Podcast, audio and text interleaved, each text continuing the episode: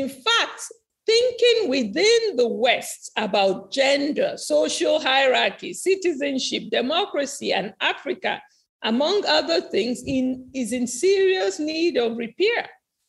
Cultural biases tend to deny agency to many experiences, except when those experiences are filtered through Western representations. Looking at African realities without such biases un- uncovers different conceptions of the problematic. Olá, sejam todas muito bem-vindas, muito bem-vindos e muito bem-vindes ao Campo, um podcast de antropologia. Eu sou Paula Lacerda, professora da UERJ e realizo o campo junto com Carol Parreiras. No episódio de hoje, nós falaremos sobre Oyeronke Oyewumi, professora do Departamento de Sociologia da Universidade de Stony Brook, nos Estados Unidos. A autora atua nas áreas de sociologia do gênero, discutindo também raça, feminismo, desigualdades sociais, panafricanismo e colonialismo. Oyewumi nasceu na Nigéria, onde realizou graduação e posteriormente fez mestrado e doutorado nos Estados Unidos. Antes da gravação desse podcast para apresentação, o nosso grupo de estudos se reuniu remotamente. Nessa edição, o nosso encontro foi composto por Cissa Catar, Dani Minuso, Luísa Naciuti, Milena Lacerda, Amanda Calabria, Mailo Andrade e por mim, Paula Lacerda.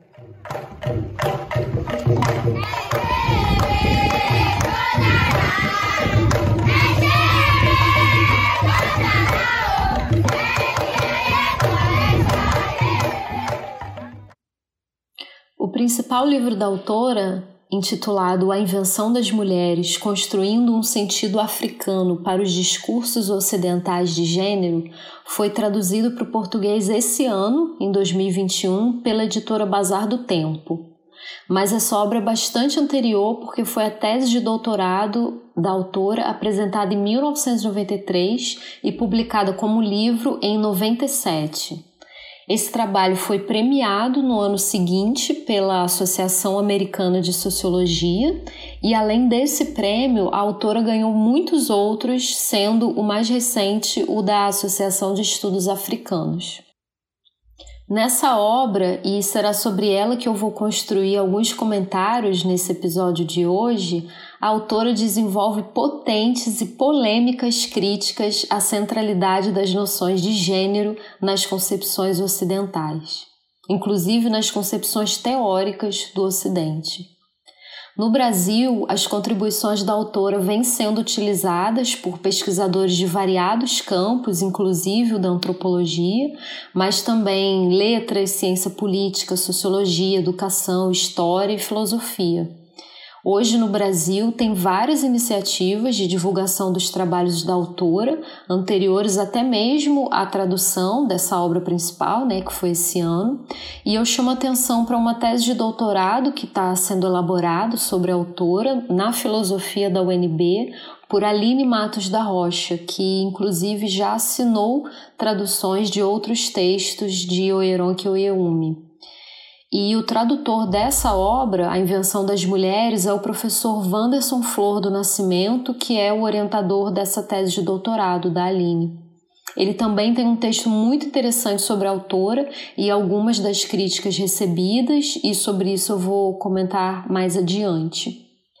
Antes de consultar a versão em português, né, essa que foi traduzida esse ano, eu já conhecia esse texto de uma versão espanhol, que tem uma apresentação de Ilderques Espinosa Minhoso, em que essa autora aponta a importância da discussão e da disseminação da obra de Oyeume na América Latina, especialmente pelo debate também relevante entre nós, né, latino-americanos, a respeito do que se trouxe com a colonização em termos de gênero, família e sexualidade.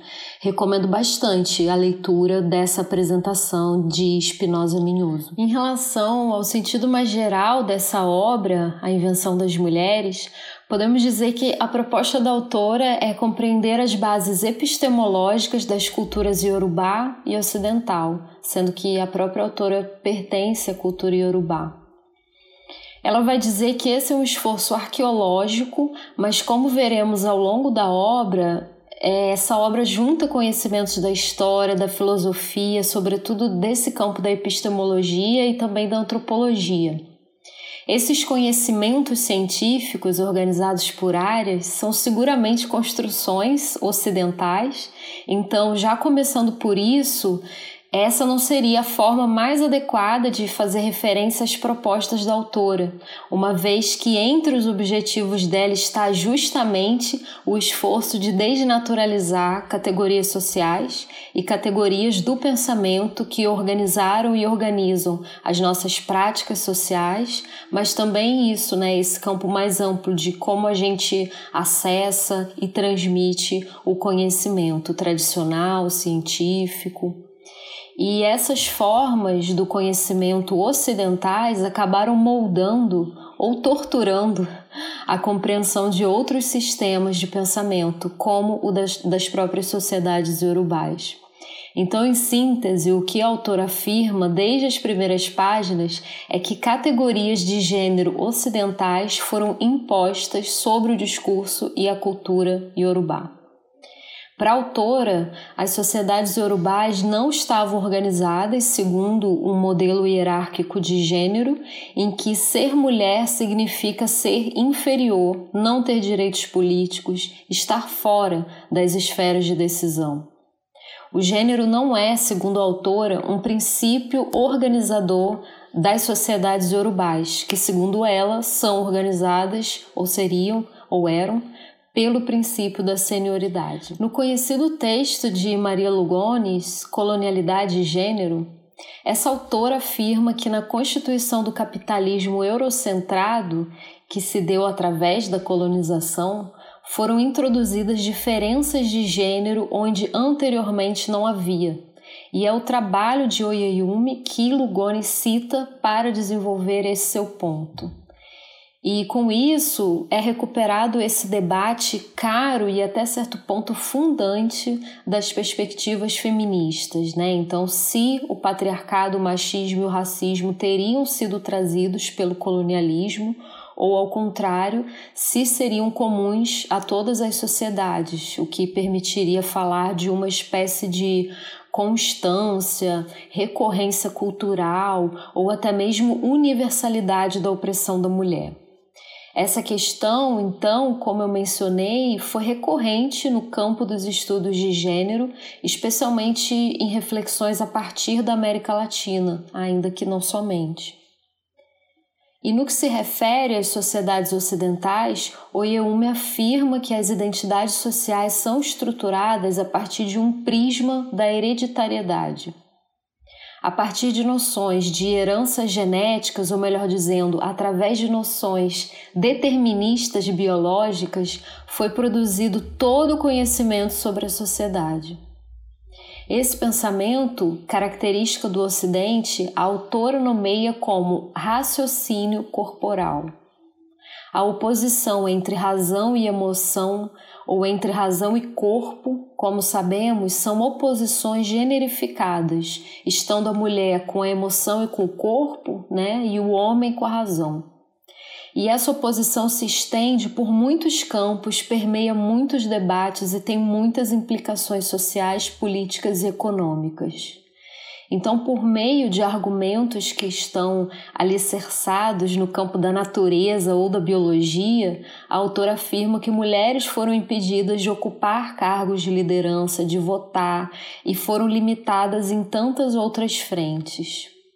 O corpo é o lugar e a causa das diferenças e hierarquias nas sociedades ocidentais. Eu comentei antes que a autora desenvolve essa ideia de raciocínio corporal.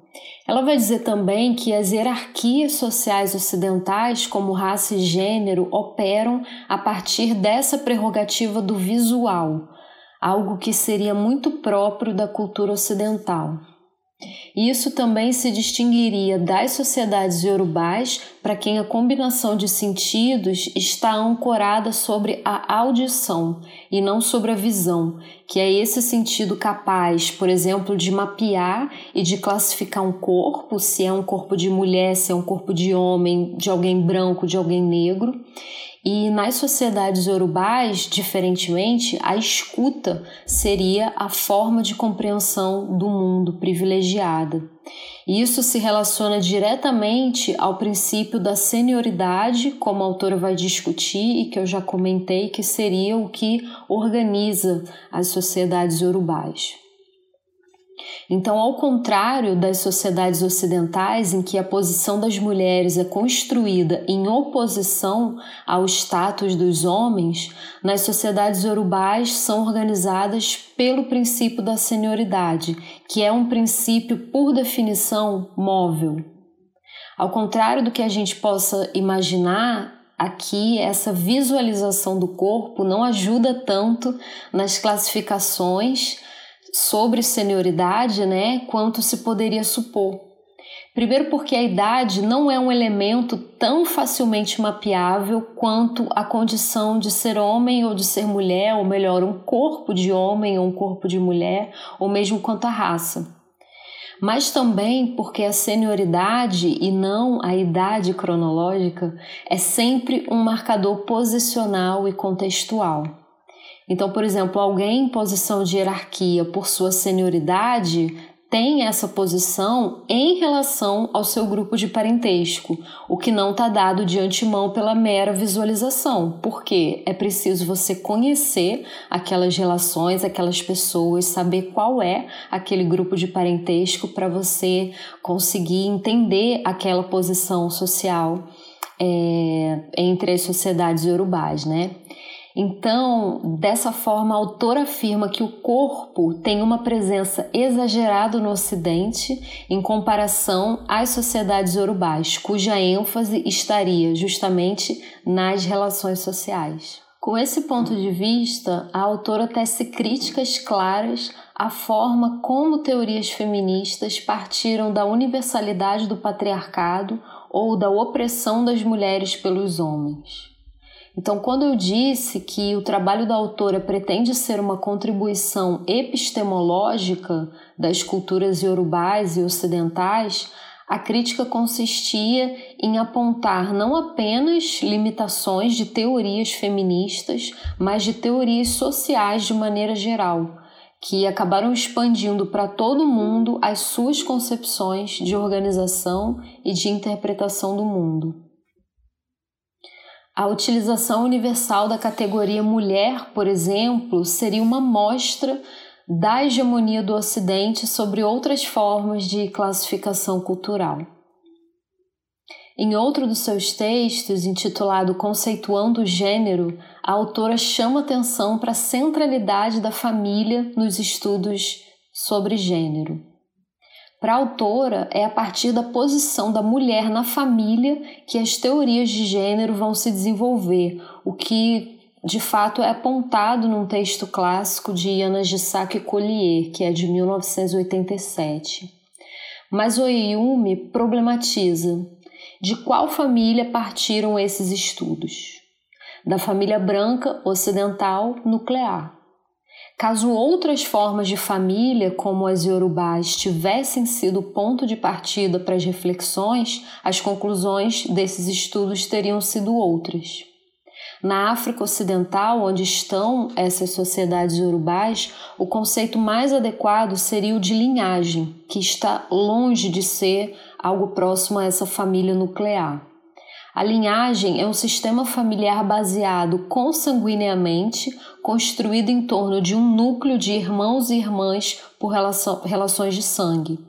Então, as relações não são marcadas por esse papel inferior da mulher ou da esposa, mas por relacionamentos fluidos, papéis sociais situacionais, continuamente situando indivíduos em papéis que são móveis, são hierárquicos, mas são também não hierárquicos, porque eles são justamente contextuais. Criticando concepções caras ao feminismo e o seu patrimônio, né, que é a categoria mulher, assim algumas autoras vão dizer, o Heron que recebeu várias críticas, Talvez, pelo menos no Brasil, a mais conhecida delas seja da antropóloga Rita Segato, que questiona desde as fontes utilizadas pela autora nigeriana até críticas mais contundentes. Para Segato, Oyeume apresentaria uma versão purista sobre a sociedade urubá, como sendo algo incontaminado que foi transformado após esse contato colonial. De fato, Oyeume afirma que nas sociedades iorubás, antes da colonização, as categorias homem e mulher eram inexistentes e com isso não havia sistema de gênero. No que se refere à relação entre linguagem e cultura, nós temos um longo acúmulo de reflexões que permitem afirmar que a ausência de determinadas categorias, ou mesmo os sentidos em particular que determinadas categorias possuem, indicam singularidades culturais. Embora esse seja um ponto contundente dentre as reflexões da autora, ele não é um único. A sua pesquisa, como ela mesma definiu, né, de contornos arqueológicos, dialoga com fontes históricas de viajantes e também da própria cultura cotidiana, que é o que a autora vai chamar de tradições vivas. Oyeume afirma que o gênero não é uma categoria atemporal e universal, muito embora tenha sido tratada dessa forma. Eu não vou aqui entrar na discussão propriamente que a autora faz sobre as categorias que existem para marcar os corpos de homens e os corpos de mulheres na sociedade iorubá. Apenas queria enfatizar que a existência dessas categorias não implica, conforme a autora vai argumentar, em hierarquia. Então, a diferença entre os corpos expressa na linguagem se daria em função da reprodução e do papel na família. Mas distinções fisiológicas, ou seja, o que é considerado um corpo de homem e um corpo de mulher, não teriam implicações em termos de hierarquias sociais. Então, por isso, ela vai preferir falar é, em machos anatômicos e fêmeas anatômicas, ou anamachos e anafêmeas, para evitar justamente usar essas categorias que no Ocidente são dotadas de sentido hierárquico, homens e mulheres. Por mais que essa discussão pareça muito complexa, é interessante a gente lembrar distinções necessárias entre diferença, desigualdade e hierarquia. Então, que a diferença, digamos, entre homens e mulheres signifique também desigualdade e hierarquia, é de fato o resultado de um processo político em que as diferenças assumem significados e valores. Então, nesse sentido, a autora chama novamente a nossa atenção para esse fato: diferença não necessariamente significa desigualdade. No contexto iorubá, as diferenças fisiológicas entre os corpos não teriam esse significado, não teria esse efeito de significar desigualdade, por exemplo.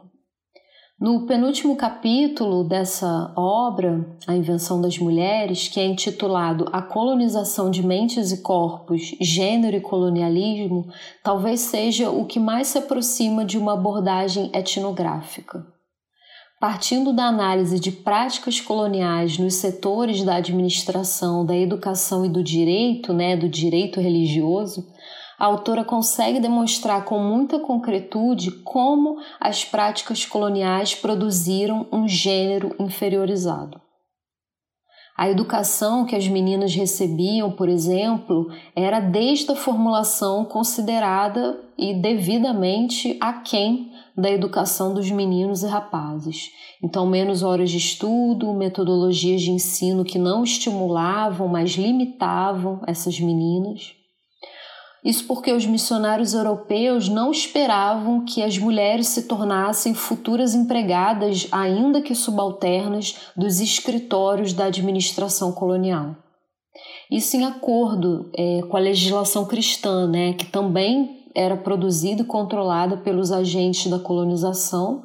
Essas mulheres deveriam ser educadas para assumirem funções domésticas. Elas tinham ensinamento de bordado costura, enquanto os rapazes podiam se converter em empregados, catequistas, pastores, missionários e até políticos e tinham mais horas de leitura, análise, estimulados para o pensamento abstrato. E da mesma forma, a autora aponta que a distribuição de terras obedeceu a interesses coloniais, né, que foram administrados segundo concepções e hierarquias de gênero ocidentais, e isso fez com que a terra fosse transformada em mercadoria, portanto, em algo possível de ser comprado, vendido e arrendado, né, algo que antes era de uso comum como também excluiu as mulheres dessa nova forma de propriedade e de prestígio.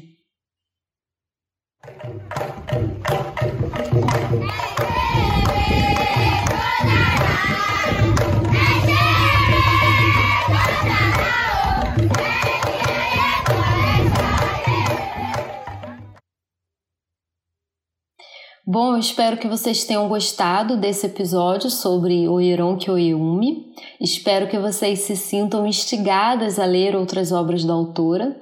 As referências que foram utilizadas nesse podcast vocês encontram no nosso site www.podcastdeantropologia.com.br. Campo, um podcast de antropologia, é produzido e editado por Carol Parreiras e idealizado e apresentado por mim, Paula Lacerda. Além do nosso site, nós estamos no Instagram como Campo Podcast e esse podcast faz parte da rede Quere Quere, composta por um conjunto de podcasts na área de ciências humanas, produzidos em sua maioria por antropólogas e antropólogos de diversas partes do país. Para saber mais sobre a Rede e para conhecer os podcasts de ciências sociais e humanas, visite Rádio Quere, com K e depois K, no Instagram, e o site radioquerequere.org. Obrigada e até o próximo episódio. Tchau, tchau!